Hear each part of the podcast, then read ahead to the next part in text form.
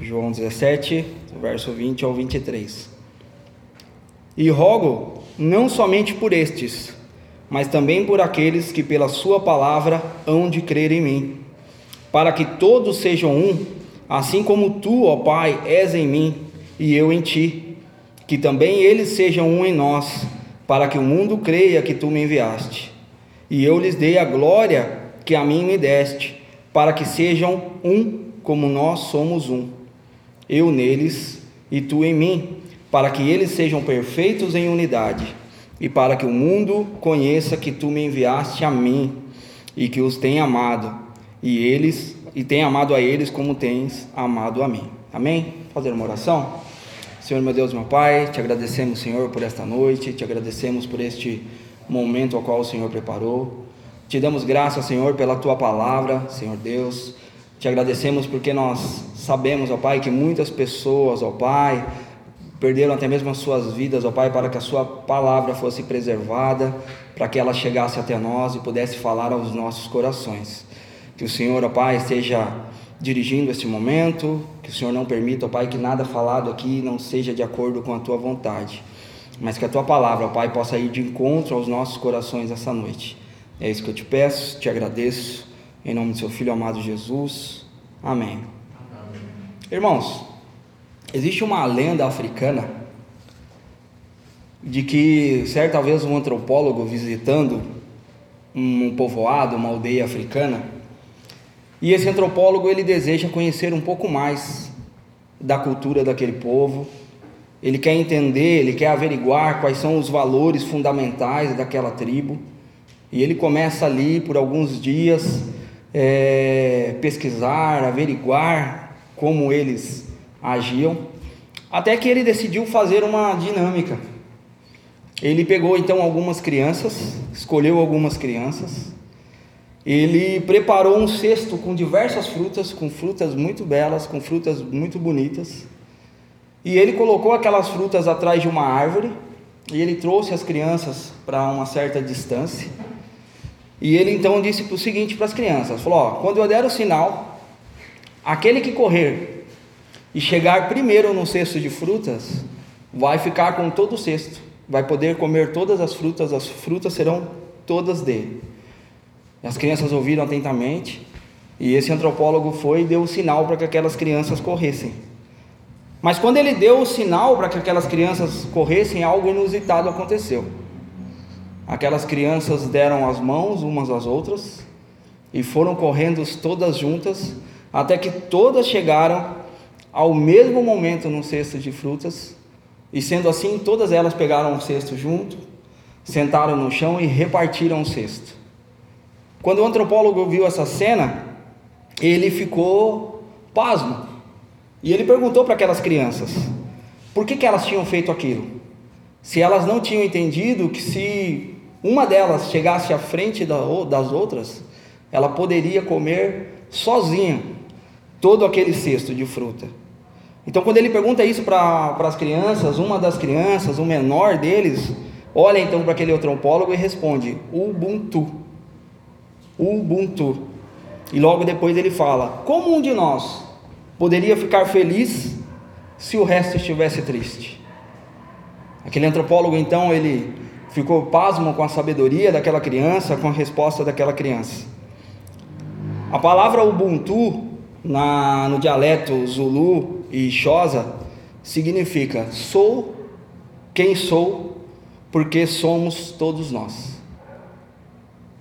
Essa filosofia do Ubuntu, ela consiste em acreditar que cooperando se consegue harmonia, já que se busca a felicidade não apenas de um indivíduo, mas de todo um grupo. Uma pessoa que vive essa filosofia do Ubuntu, ela sabe que se de alguma forma o seu semelhante é afetado, logo ela também é afetada. A palavra Ubuntu, ela diz respeito a compaixão, partilha, empatia. A pessoa que entende, o africano que entende a filosofia do Ubuntu, ele entende que ser humano é ser com os outros. E a gente, lendo a Bíblia, a gente vai descobrir de um Deus que é um só Deus. Mas que esse Deus, ele se divide três pessoas distintas, que mesmo sendo um só Deus, ele também é Pai, Filho e Espírito Santo. Alguém certa vez disse que Deus é uma eterna comunhão de três pessoas divinas. São três pessoas divinas que formam um único Deus. E no texto bíblico que a gente acabou de ler, passagem de João 17, do verso 20 e diante, a gente vai ver uma oração de Cristo, orando para que a sua igreja seja um, uma só. Assim como ele é um com o Pai, que a igreja seja um, uns com os outros. Nós vamos aprender nesse texto que nós acabamos de ler que a unidade ela é não apenas uma característica de Deus, mas ela também é um projeto de Deus para a sua igreja, para o seu povo. Ele quer que nós sejamos um. Ele quer que nós nos importemos uns com os outros.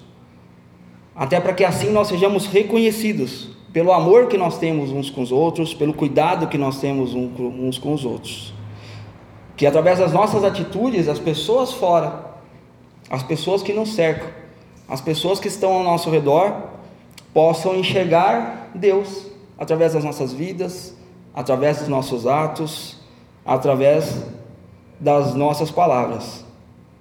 Jesus ele estava fazendo uma oração ao Pai, nesse texto que nós acabamos de ler, mas ele estava convicto, confiante de que a sua igreja, né, que aqueles discípulos ali que estariam iniciando a igreja, que estavam iniciando a igreja, como também a sua igreja no decorrer da história, aquele povo que viria, é, viveria em unidade, de tal forma que Cristo fosse enxergado através da atitude do seu povo. E antes de a gente adentrar um pouco mais no texto, eu queria deixar algumas perguntas para nossa reflexão, que a gente pudesse estar amadurecendo essas perguntas de acordo com aquilo que nós formos vendo na palavra de Deus. O que nós temos feito como comunidade?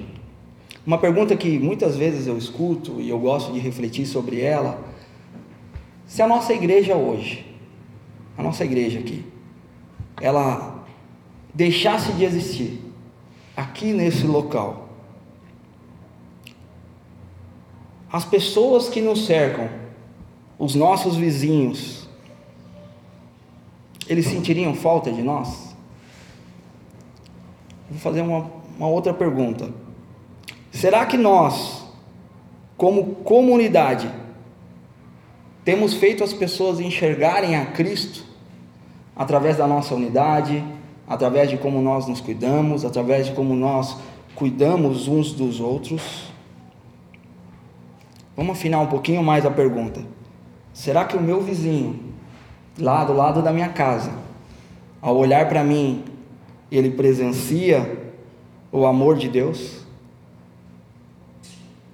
Será que os nossos vizinhos, quando nos olham, que nos cercam, né, uh, moram ao redor das nossas famílias, de alguma forma, eles conseguem ver o amor de Deus através das nossas vidas.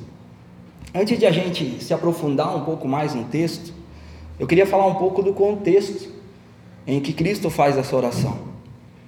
O, a gente leu o, parte do, do capítulo 17, mas se a gente voltar um pouco mais à leitura do nosso texto, no verso, no capítulo 15, Jesus, na verdade, ele já começa a preparar os discípulos para a sua partida. Ele começa a preparar os discípulos para o seu momento de partida. E não só apenas para a partida do próprio Cristo, mas para as cenas dos próximos capítulos. Aquilo que viria depois, os próximos acontecimentos. Jesus sabia que seus discípulos iam ser perseguidos. Jesus sabia que a sua igreja ia ser odiada, que muitos seriam mortos. E Jesus ele começa a preparar o coração dos discípulos ali. Isso no capítulo 15. No capítulo 16, Jesus continuando, ele começa a falar aos seus discípulos que ele iria, mas que ele mandaria um consolador, que ele mandaria o Espírito Santo, né, para dar consolo aos seus discípulos, ousadia aos seus discípulos. E ele começa a dizer também algo de grande importância, que agora o Pai também os amava. E que mesmo que Jesus não estivessem ali presencialmente com eles ou carnalmente com eles, que eles poderiam orar ao Pai no seu nome, porque Deus assim os atenderia. E então a gente chega no capítulo 17. E o capítulo 17, na verdade, ele, vai se, ele, ele é uma oração de Cristo. Jesus está falando com Deus ali e a gente pode dividir essa oração em três partes. Primeiramente, Jesus começa orando por ele mesmo, por aquilo que ele iria fazer, pela sua morte na cruz, pelo sacrifício que ele iria fazer em pouco tempo. Logo depois, ele começa a orar por aqueles discípulos que estão ali presentes, pelos seus amigos.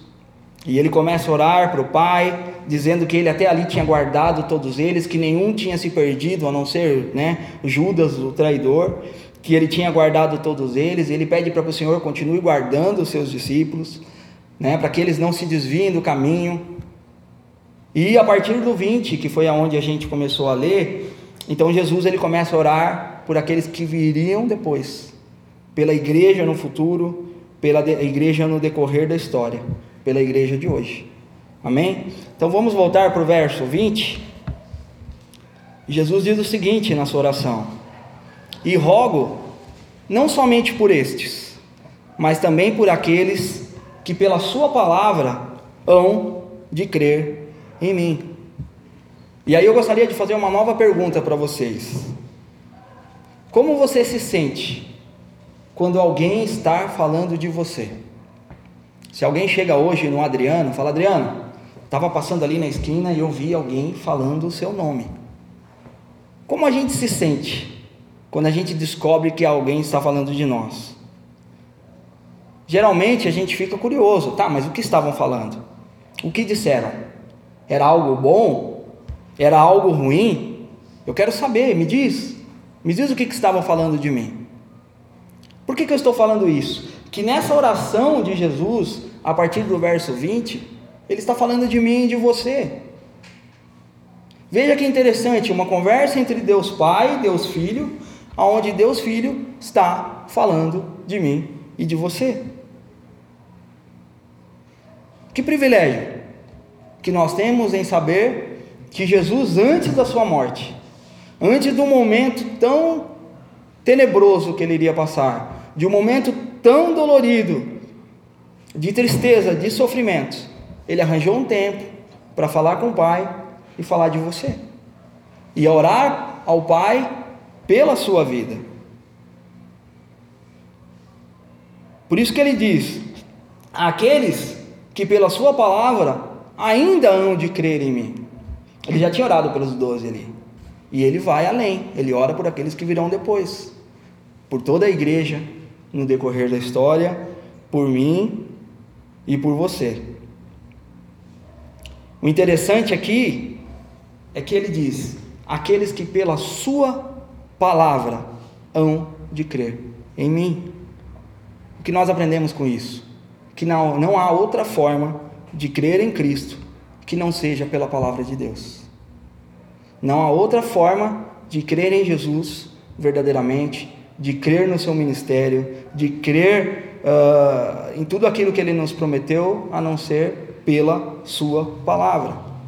É por isso que frequentemente a gente vê pessoas, até mesmo que são frequentadores de igreja, pessoas que frequentam reuniões uh, evangélicas, frequentam cultos evangélicos, mas não aprenderam a crer em Cristo. Porque muitas vezes nós somos levados a ir para a igreja por outras coisas, nós somos atraídos por outras coisas. Nós vemos que no nosso dia isso de certa forma virou uma estratégia para trazer as pessoas para a igreja. Ó, oh, vamos fazer uma, uma reunião, um evento, vamos fazer um show, vamos fazer um show pirotécnico aqui que as pessoas vão olhar, elas vão se encantar e muitas vezes, quando nós usamos dessas estratégias para trazer as pessoas para perto, nós vamos precisar alimentar elas a vida inteira com essas mesmas coisas, senão elas não elas vão deixar de vir. Pessoas que vieram a Cristo, ou pessoas que vieram à igreja por conta de outros atrativos que não seja pela palavra, elas vão precisar ser alimentadas o tempo todo com isso.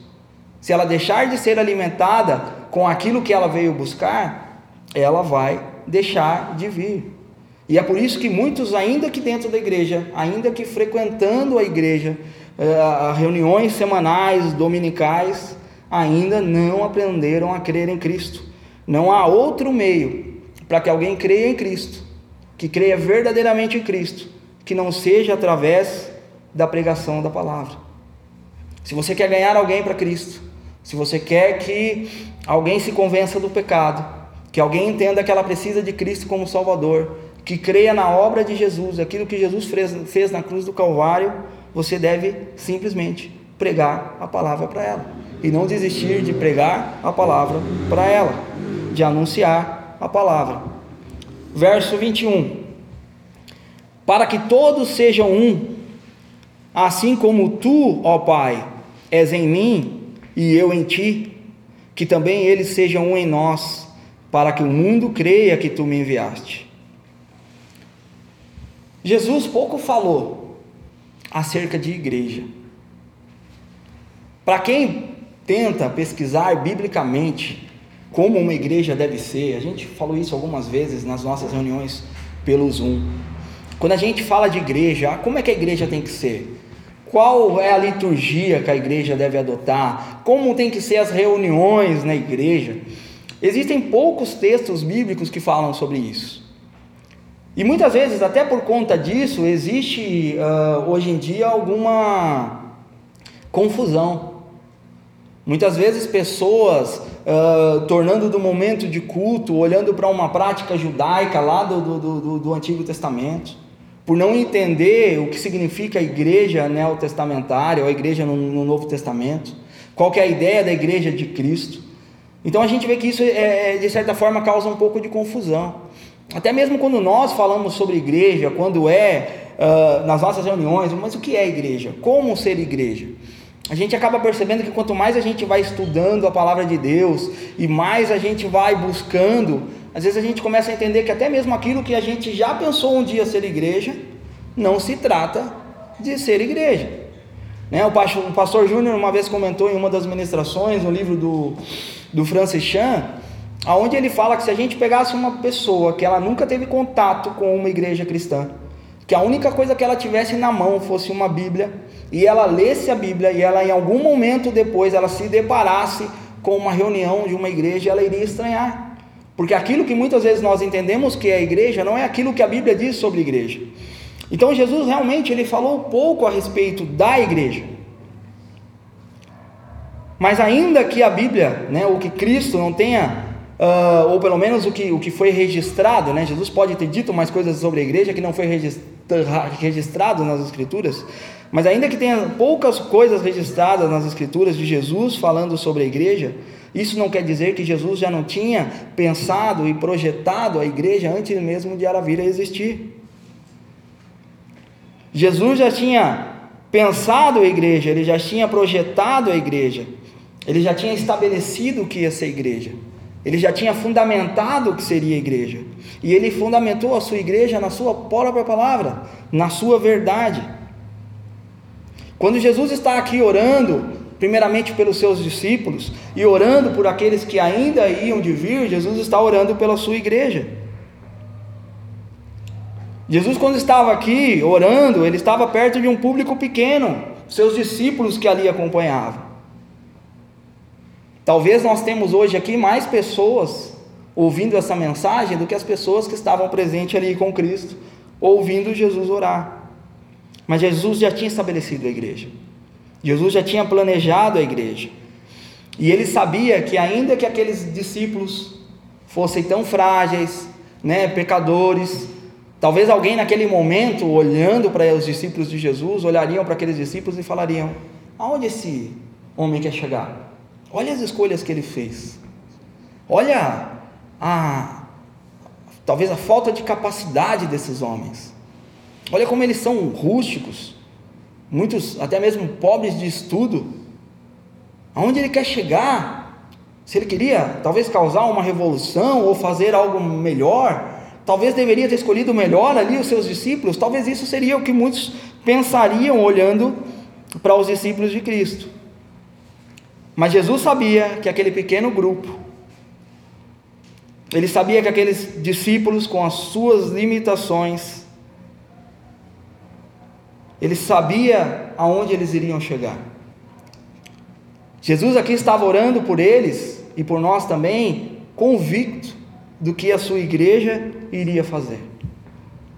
Para nós hoje que já temos a Bíblia na mão, nós sabemos o que aqueles onze homens fizeram. Nós sabemos o que aqueles discípulos fizeram. Como eles foram capazes, é claro que inspirados pelo Espírito Santo, capacitados pelo Espírito Santo de Deus, mas o que eles foram capazes de fazer. Esses homens mudaram o mundo. Esses homens reviraram o mundo. Esses homens, eles foram até mesmo capazes de virarem mártires, de morrerem, de colocarem a sua vida a perder por amor do evangelho. Em Atos 4, a gente pode ver claramente que a oração de Cristo por aqueles homens, a oração de Cristo pela sua igreja, ela foi atendida, ela foi respondida. Aqueles homens que ainda eram, uh, antes do sacrifício de Cristo, ali bastante limitados. Eu tenho um amigo de Santa Catarina que ele costuma dizer que os discípulos só aceitaram a Cristo de fato, só se converteram após a morte de Jesus. Mas a verdade é que esses discípulos eles eram limitados naquele momento, mas Jesus já orava por eles, sabendo que Deus era capaz de fazer através daqueles homens. E Atos 4, a gente vê, Atos 4, do verso 32 e 33, claramente, essa igreja de Cristo, ela sendo percebida. Diz o seguinte: E era um o coração e a alma da multidão dos que criam. E ninguém dizia coisa alguma do, de que possuía era sua própria, mas todas as coisas lhe eram comuns. E os apóstolos davam com grande poder testemunho da ressurreição do Senhor Jesus, e em todos eles haviam abundante graça. Jesus orou anteriormente pela sua igreja e pela unidade da sua igreja, e a gente vê aqui pouco depois, em Atos, sendo registrado essa unidade dessa igreja, sendo vista por todos. A oração de Jesus aqui, ela foi respondida. Quando Jesus ora para que sejamos um, como Ele é um com o Pai, e ele diz que para o mundo creia, ele quer dizer que essa unidade ela precisa ser demonstrada. Ele pede para, ele ora ao Pai pedindo para que a sua igreja seja um uns com os outros, que a sua igreja viva em unidade, como ele viveu unidade, como ele vive em unidade com o Pai. Para quê? Para que o mundo veja. Em outras palavras, para que o Evangelho seja demonstrado. Nós não vamos conseguir fazer com que o Evangelho seja demonstrado se a igreja não viver em unidade. A oração de Cristo era para que nós sejamos um, para que os outros possam ver, para que os outros possam reconhecer que aquele Jesus a qual eles anunciavam era verdadeiramente o Filho de Deus. Se nós queremos que o mundo entenda, que o mundo se converta e que o mundo creia que Cristo, a qual nós pregamos, que Cristo, a qual nós anunciamos, é verdadeiramente o Filho de Deus, é verdadeiramente poderoso para nos salvar, é verdadeiramente poderoso para nos libertar, nós precisamos, primeiramente, entender e viver em unidade. As nossas palavras, sem uma demonstração real do que é a unidade, tanto com Cristo como uns com os outros, não vai transmitir vida. Muitas vezes vai transmitir um evangelho, desculpa o termo, chulo, mas capenga. Sabe? Ela não vai transmitir vida. Vai faltar algo. Porque nós não estamos, muitas vezes, ou temos dificuldade, muitas vezes, de vivermos em unidade. E aí, novamente, eu faço uma pergunta: Nós temos demonstrado a nossa comunhão com Deus e uns com os outros para as pessoas lá fora? Verso 22. Eu lhes dei a glória que a mim me deste, para que sejam um como nós somos um. Esse versículo ele pode parecer um pouco estranho, mas como assim? Jesus deu a sua glória? Mas não estava escrito lá no Velho Testamento, em Isaías 42, 8, que Deus não divide a glória dele com ninguém, que Deus não dá a glória dele para ninguém. Né? Isaías 42, 8 diz: Eu sou o Senhor, este é o meu nome, a minha glória, pois a outrem não darei, nem o meu louvor às imagens de escultura.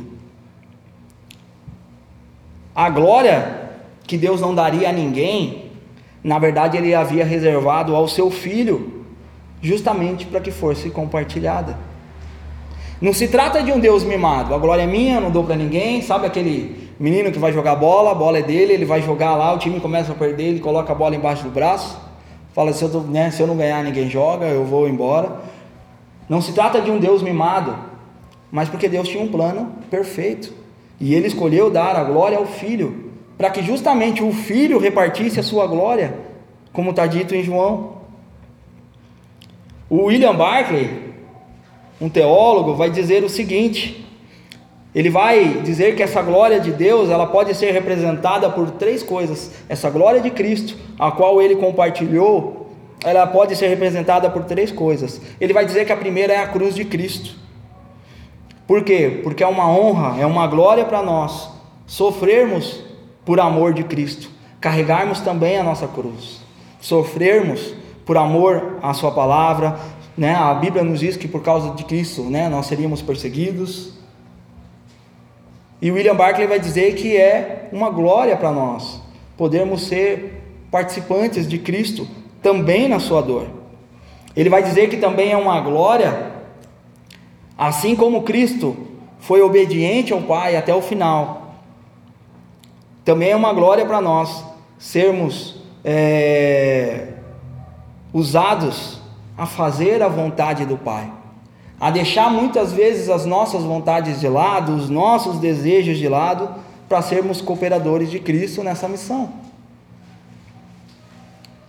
Como nós costumamos dizer, a igreja ela foi comissionada, ela foi chamada a continuar aquilo que Cristo estabeleceu, aquilo que Cristo fundamentou. E é uma honra, é uma glória para nós, quando nós temos a liberdade de fazermos a vontade do Pai. E por último, William Barclay vai dizer que também é uma glória para nós podermos imitar Cristo, como Cristo teve uma relação pessoal com Deus. Também é uma glória para nós podermos ter uma relação pessoal com o Pai, a termos um relacionamento com Deus, a falarmos com Deus, como Cristo mesmo disse aqui um pouco antes, no, no capítulo 16: oh, agora vocês vão poder orar no meu nome, e quando vocês orarem em meu nome, o Pai responderá.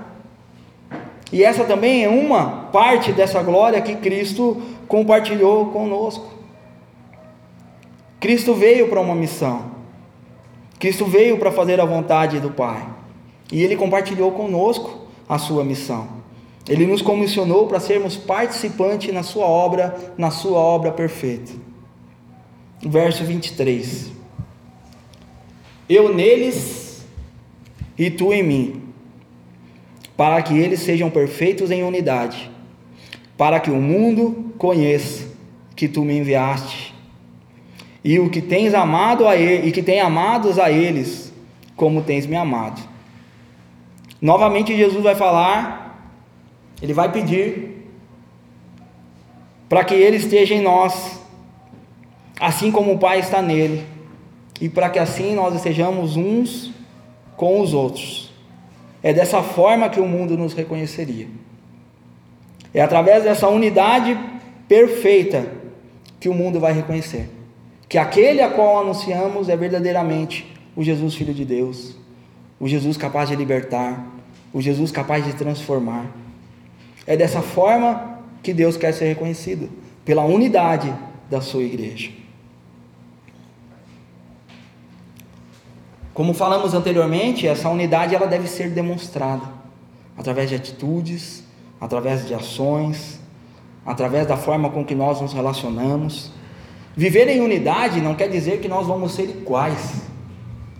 Viver em unidade não quer dizer que nós vamos concordar a todo momento com tudo o que o outro fala, que vamos pensar todo mundo dentro da mesma caixinha, do mesmo jeitinho.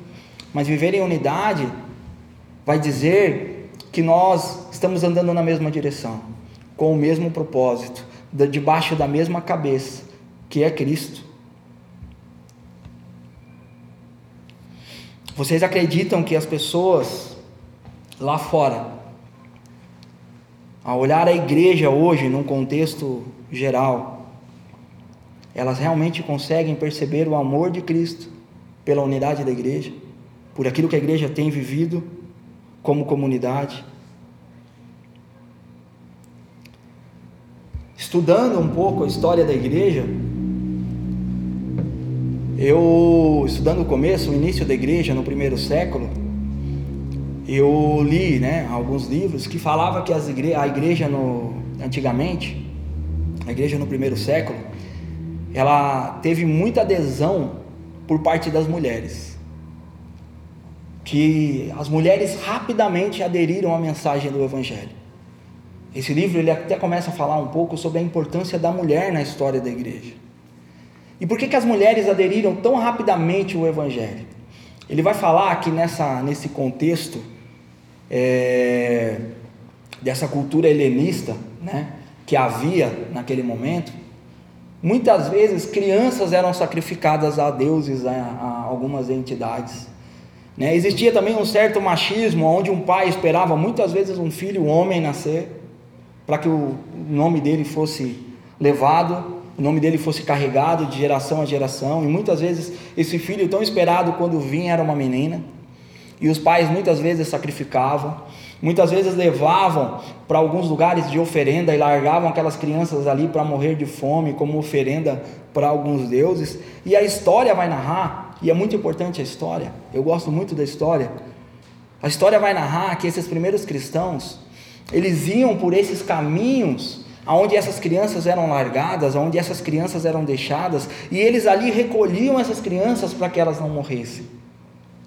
E ainda o homem, né, que já por natureza é um pouco mais duro, frio, ele talvez não se encantasse muito com isso, as mulheres da época se encantavam, porque viam muitas vezes seus filhos sendo salvos por aqueles que se diziam cristão, por aqueles que pregavam o nome de um certo Cristo. E por isso as mulheres elas acabaram aderindo a esse cristianismo mais rapidamente. Tanto é que a gente encontra, encontra nas próprias escrituras que tanto o ministério de Cristo como o ministério dos apóstolos muitas vezes foram financiados por viúvas, por mulheres. A história também vai narrar um certo imperador romano que ficou conhecido como Juliano o Apóstata.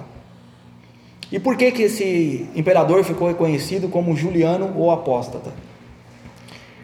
Uh, o Juliano, apesar de ele ter ele nascido ali por volta do século IV, e ele já nasceu numa cultura cristã, ele já nasceu após Constantino ter declarado a religião cristã como re, re, religião oficial de, de, de Roma, apesar de ele ter sido criado dentro de uma cultura cristã, Uh, quando ele se tornou imperador, ele começou um movimento revolucionário para tentar restabelecer de novo o, o, paganismo.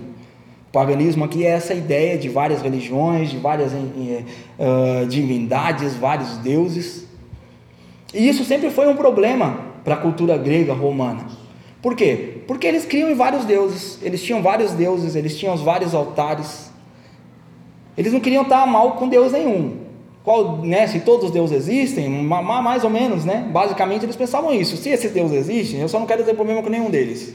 Vai lá, coloca um altar, adora todos eles, vamos estar bem né, com, com, com todos os deuses aí, eu não quero ter problema. E quando eles olhavam tanto para o judeu quanto para o cristão, era um povo que cria unicamente em Deus, no único Deus, e desprezavam todos os outros deuses desprezavam todas as outras divindades, e isso gerava um certo desconforto. Aonde Juliano começa então esse movimento, falando: "Poxa, mas que povo, né, orgulhoso, só o Deus deles, não existe outro Deus". E ele começa a romper com a religião cristã. E por isso que ele fica conhecido como Juliano o Apóstata. O interessante nessa história é que esse movimento revolucionário né, começado por, pelo imperador Juliano, ele começa a chamar os cristãos da época de ateus. Seria o contrário, né? Hoje para nós o ateu é aquele que não crê em Deus, não crê em Deus. Mas para eles, eles consideravam os cristãos da época como ateus, justamente por eles não crerem nas outras divindades, era só o Deus deles. E então ele começa a lutar contra a igreja, ele começa a tentar restaurar é, o paganismo. Só que ao mesmo tempo ele ficava, é, de certa forma, injuriado, ele ficava irritado, porque as outras religiões pagãs não conseguiam mover o coração das pessoas ou encantar as pessoas como o cristianismo, como os adeptos do cristianismo. As outras religiões não conseguiam demonstrar o amor como o cristianismo demonstrava. Isso parece um pouco com o que nós vivemos hoje? Para mim, me parece um pouco distante. Vejam que um historiador registrou algumas palavras de Juliano. E ele dizia o seguinte: o ateísmo, ele está falando da fé cristã, então vamos trocar por fé cristã. A fé cristã foi especialmente promovida por meio do serviço amoroso prestado a estranhos e do cuidado com o sepultamento dos mortos. Ponto. O cristão, ele sempre deu muito valor à vida, à dignidade da pessoa. E naquela época, os inimigos, os presos, eles eram uh, jogados, né, após mortos, jogados nas valas, e eles não eram enterrados, como uma forma até mesmo de desonrar aquele corpo. E o cristão, na verdade, ele sempre deu muito valor à dignidade da vida, do corpo. E os cristãos dos primeiros séculos, Conta a história que eles vendiam as suas propriedades para comprarem terrenos para que os mortos pudessem ser enterrados. E eles não faziam aquilo apenas pelos cristãos. Eles não faziam aquilo apenas pelos, pelos deles. Eles faziam pelos outros também, pelos inimigos também, pelos que os perseguiam também. Isso começa a gerar uma aflição em Juliano, porque as outras religiões pagãs não conseguiam demonstrar esse amor. E ele continua dizendo: é um escândalo o fato de não haver um único judeu mendigando e de os galileus cristãos cuidarem não apenas de seus pobres, como também dos nossos. Enquanto aqueles que nos pertencem buscam em vão a ajuda que nós deveríamos dar. Aqui nós temos uma pessoa que luta contra o cristianismo, uma pessoa que é aversa ao cristianismo, mas ela dando o braço a torcer. Que ela via que as outras religiões, as outras uh, denominações, vamos assim dizer, trazendo para o nosso contexto, não conseguiam cativar as pessoas com gesto de amor. Sabe algo que é muito comum na nossa cultura nós vermos acontecendo? Essa ideia do, uh, dos desigrejados, né? Então, algumas pessoas que talvez por algum momento se frustraram na igreja, né? congregaram igrejas e se frustraram em algum momento e deixaram essas denominações, essas igrejas, e às vezes falam assim: ah, eu não vou, não vou congregar igreja nenhuma. Né? Ah, é muita hipocrisia, eu não quero mais, eu desisto, eu não quero isso para mim. E é muito comum, às vezes, entre os desigrejados, falar assim: não, em vez de eu ir na igreja lá, e eu dar a minha oferta lá, e eu sei lá o que a igreja vai fazer com isso, vai gastar com outras coisas. Não, eu prefiro aqui de casa ajudar um, um mendigo. Se alguém precisar de alguma coisa, eu dou. De comer, faço a minha obra aqui e eu não preciso ir na igreja. Mas quando Jesus ora pela unidade da igreja, ele ora por uma igreja que vai ser reconhecida pelos seus gestos de amor, justamente por unidade. Uma vez eu vi um pastor perguntando, ele falou, né, até para alguém que disse isso, pastor, é certo eu deixar de dar o meu dízimo para a igreja e dar lá para quem está passando necessidade? E aí o pastor fez uma pergunta fantástica para ele, eu achei muito interessante. Ele falou assim, o que, que você acha que é mais proveitoso? Você pegar o seu dinheirinho lá e comprar um lanche para aquele cara e matar a fome daquele dia e no outro ele vai sentir fome, ou você junto com seus irmãos, a juntarem as suas ofertas e fazerem algo talvez mais duradouro para aquela pessoa. Essa muitas vezes é a ideia de, de unidade, de uma igreja que vai ser conhecida pelo seu amor, um amor demonstrado, um amor que não fica apenas em palavras, um amor que é demonstrado através das atitudes, Nossos irmãos do primeiro século, eles entenderam isso. Nossos irmãos do primeiro século entenderam isso. A gente vai ver a igreja no decorrer da história sendo usada em unidade.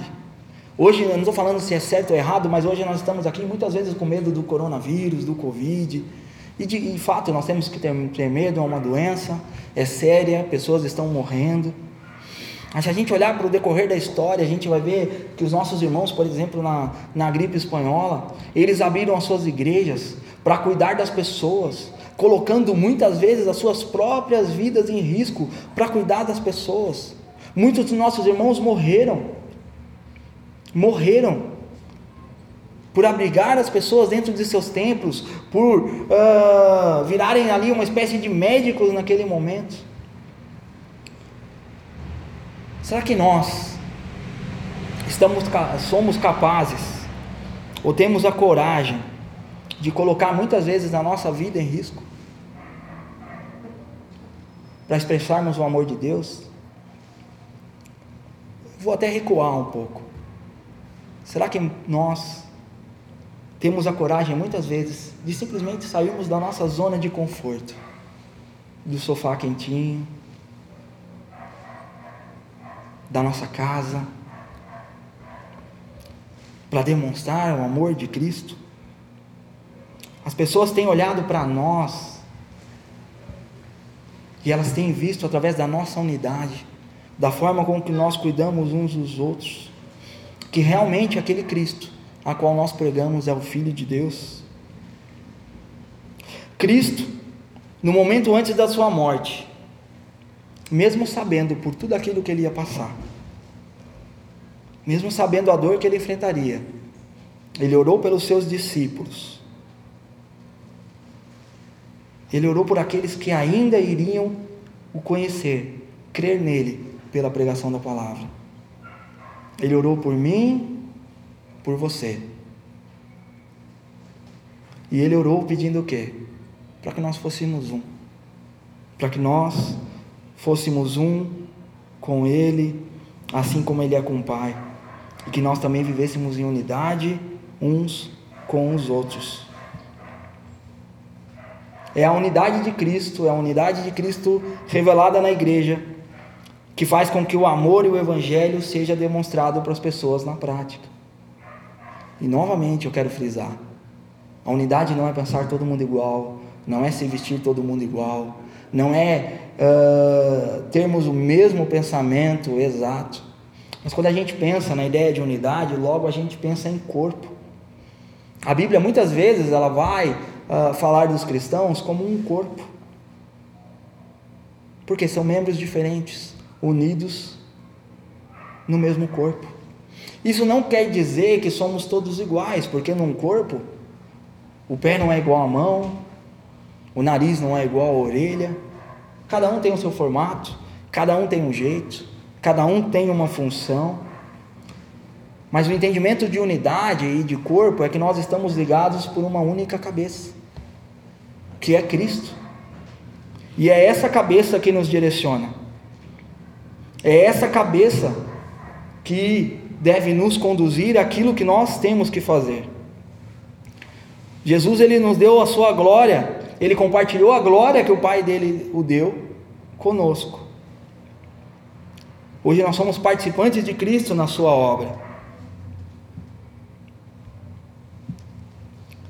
Para que nós, através da nossa pregação do Evangelho, da nossa comunhão, da nossa unidade, possamos ser vistos pelas pessoas, a qual o Cristo ainda vai trazer.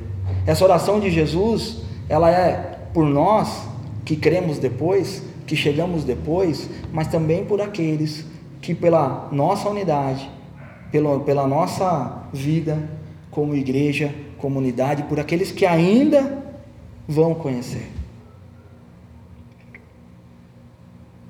E aí novamente eu pergunto para terminar. As pessoas, quando elas olham para nós, como igreja, como comunidade, elas têm conseguido, elas têm conseguido sentir, elas têm conseguido perceber o amor de Deus revelado em nós, através da forma como nós nos amamos, né? A Bíblia nos diz que nós seríamos conhecidos pelo amor. A gente viu que os nossos irmãos dos primeiros séculos, eles conseguiram ser conhecidos pelo amor. Hoje, em meio a tudo aquilo que a gente vive, e é claro que nós precisamos, quando falamos de igreja hoje, fazer uma distinção. Né? É, às vezes as pessoas perguntam: você é crente? Hum, depende. Você é evangélico? Hum, depende o que você quer dizer com isso. E nós sabemos que o mundo hoje, lá fora, ele mistura tudo isso como sendo uma coisa só.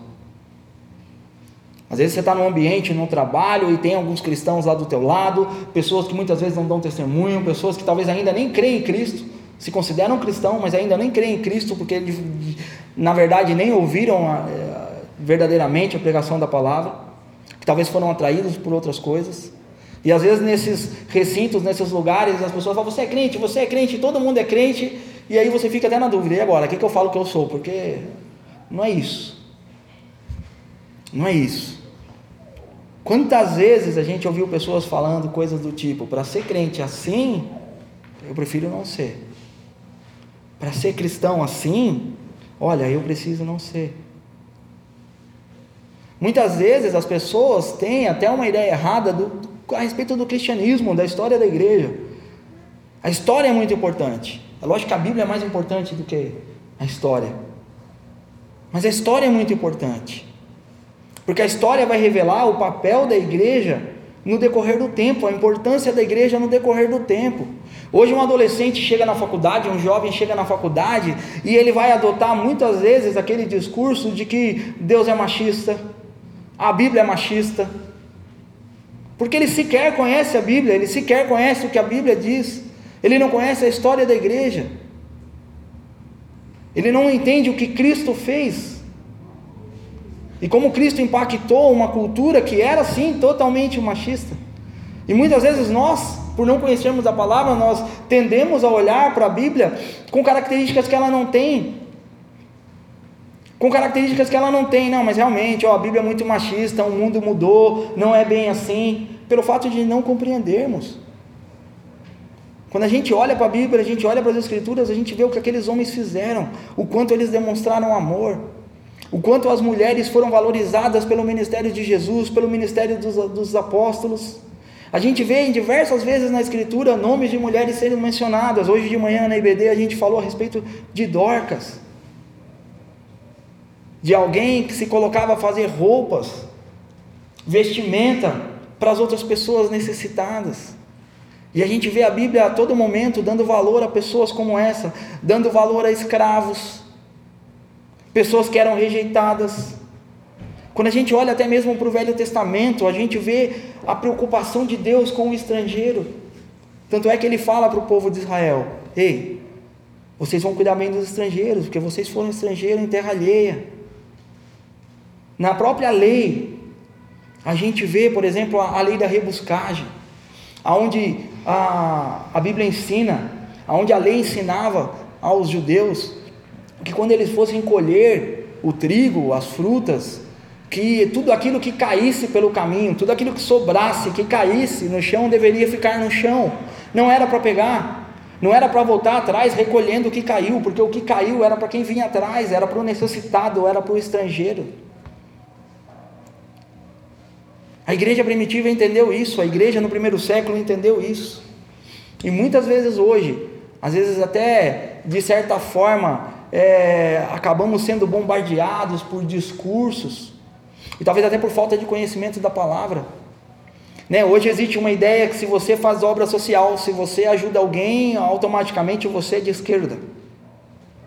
Como se isso fosse um atributo de esquerda. Quem mais fez, quem mais amou, quem deu a sua vida por alguém foi Cristo. Quem nos ensina isso não é direita nem esquerda, é o Senhor Jesus, é a Sua palavra.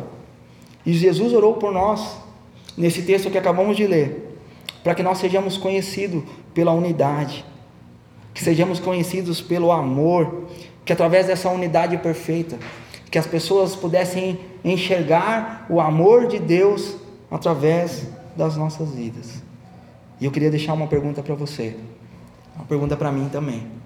As pessoas lá fora, elas têm se sentido amada pela minha vida? Os eleitos de Deus, aqueles a quem Deus vai salvar, aqueles que ainda hão de crer na palavra de Deus. Eles olham para nós como igreja e eles conseguem se sentir atraídos por esse amor, por essa unidade. Ou será que muitas vezes a gente está preso em contendas, em coisas que talvez não merecem tanto valor assim? A gente vê uma confusão hoje em dia na internet, pessoas falando uma coisa, outras falando outra, e muita confusão, né? Ah, vê aqueles grupos lá, Adriano que vai gostar disso, vê aqueles grupos de calvinista e arminiano, e aquelas brigas e discussões sem fins, que não levam a nada. E aí no final das contas, se você para um pouquinho para escutar, você vê que o arminiano não sabe nada que o armínio falou, o calvinista muito menos, mas eles estão discutindo por coisas que eles não fazem a menor ideia que são. Ou será que as pessoas, quando olham para nós e falam, ó, realmente, aquilo que eles vivem, aquilo que eles estão vivendo, aquilo me, me chama atenção. Aquilo me chama atenção. Eles vivem de uma forma tão profunda o amor de Deus, e essa é a ideia. Que a igreja viva de uma forma tão profunda o amor de Deus, que quando as pessoas olhem para a igreja, pensem assim: eles não são capazes de viver dessa forma por eles mesmos. Se esse Cristo ao qual eles estão falando, esse Espírito Santo ao qual eles dizem, se não tiver na vida deles, eles não conseguiriam viver dessa forma. E assim elas vão acreditar em Cristo que nós pregamos. Ei, mas por que, que você vive assim? Por que, que vocês vivem dessa forma? Por que, que vocês cuidam tão bem um do outro? Por que, que dentro de vocês, no meio de vocês, não há necessidade? Porque nós somos melhores do que eles lá fora? Não. Não. Porque Cristo habita em nós, porque nós, antes de sermos uns com os outros, nós somos um com Deus, com Cristo. E isso vai transparecer para que todos vejam. Que essa seja a nossa oração. Para que nós possamos ser uns, uns com os outros. Que assim como aquela criança, né, dessa lenda africana que eu citei no início, e ela responde para aquele homem, para aquele antropólogo: como eu poderia chegar primeiro? Como eu poderia chegar lá primeiro, pegar todas as frutas e me deleitar sozinho, sabendo que o meu amigo do lado, o meu irmão do lado está triste e que ele iria me ver comendo aquilo sozinho? Como eu poderia estar feliz se meu irmão não está? Que isso possa ser uma verdade nossa, isso é uma lenda africana, eu não sei se é verdade, acredito que não. Mas a gente vê a Bíblia recheada de coisas assim, mais belas do que isso. Como nós podemos estar bem se o nosso irmão não está? Que nós possamos entender que quando um de nós é afetado, todos nós somos afetados como igreja. Possamos cuidar uns dos outros, que nós possamos ser conhecidos pelo amor, pela unidade. Na verdade, não que nós sejamos conhecidos por isso, mas que Cristo seja conhecido por nós, através das nossas atitudes. Amém? Que a gente possa orar nessa noite e que esse desejo essa unidade possa fluir no meio de nós. Amém?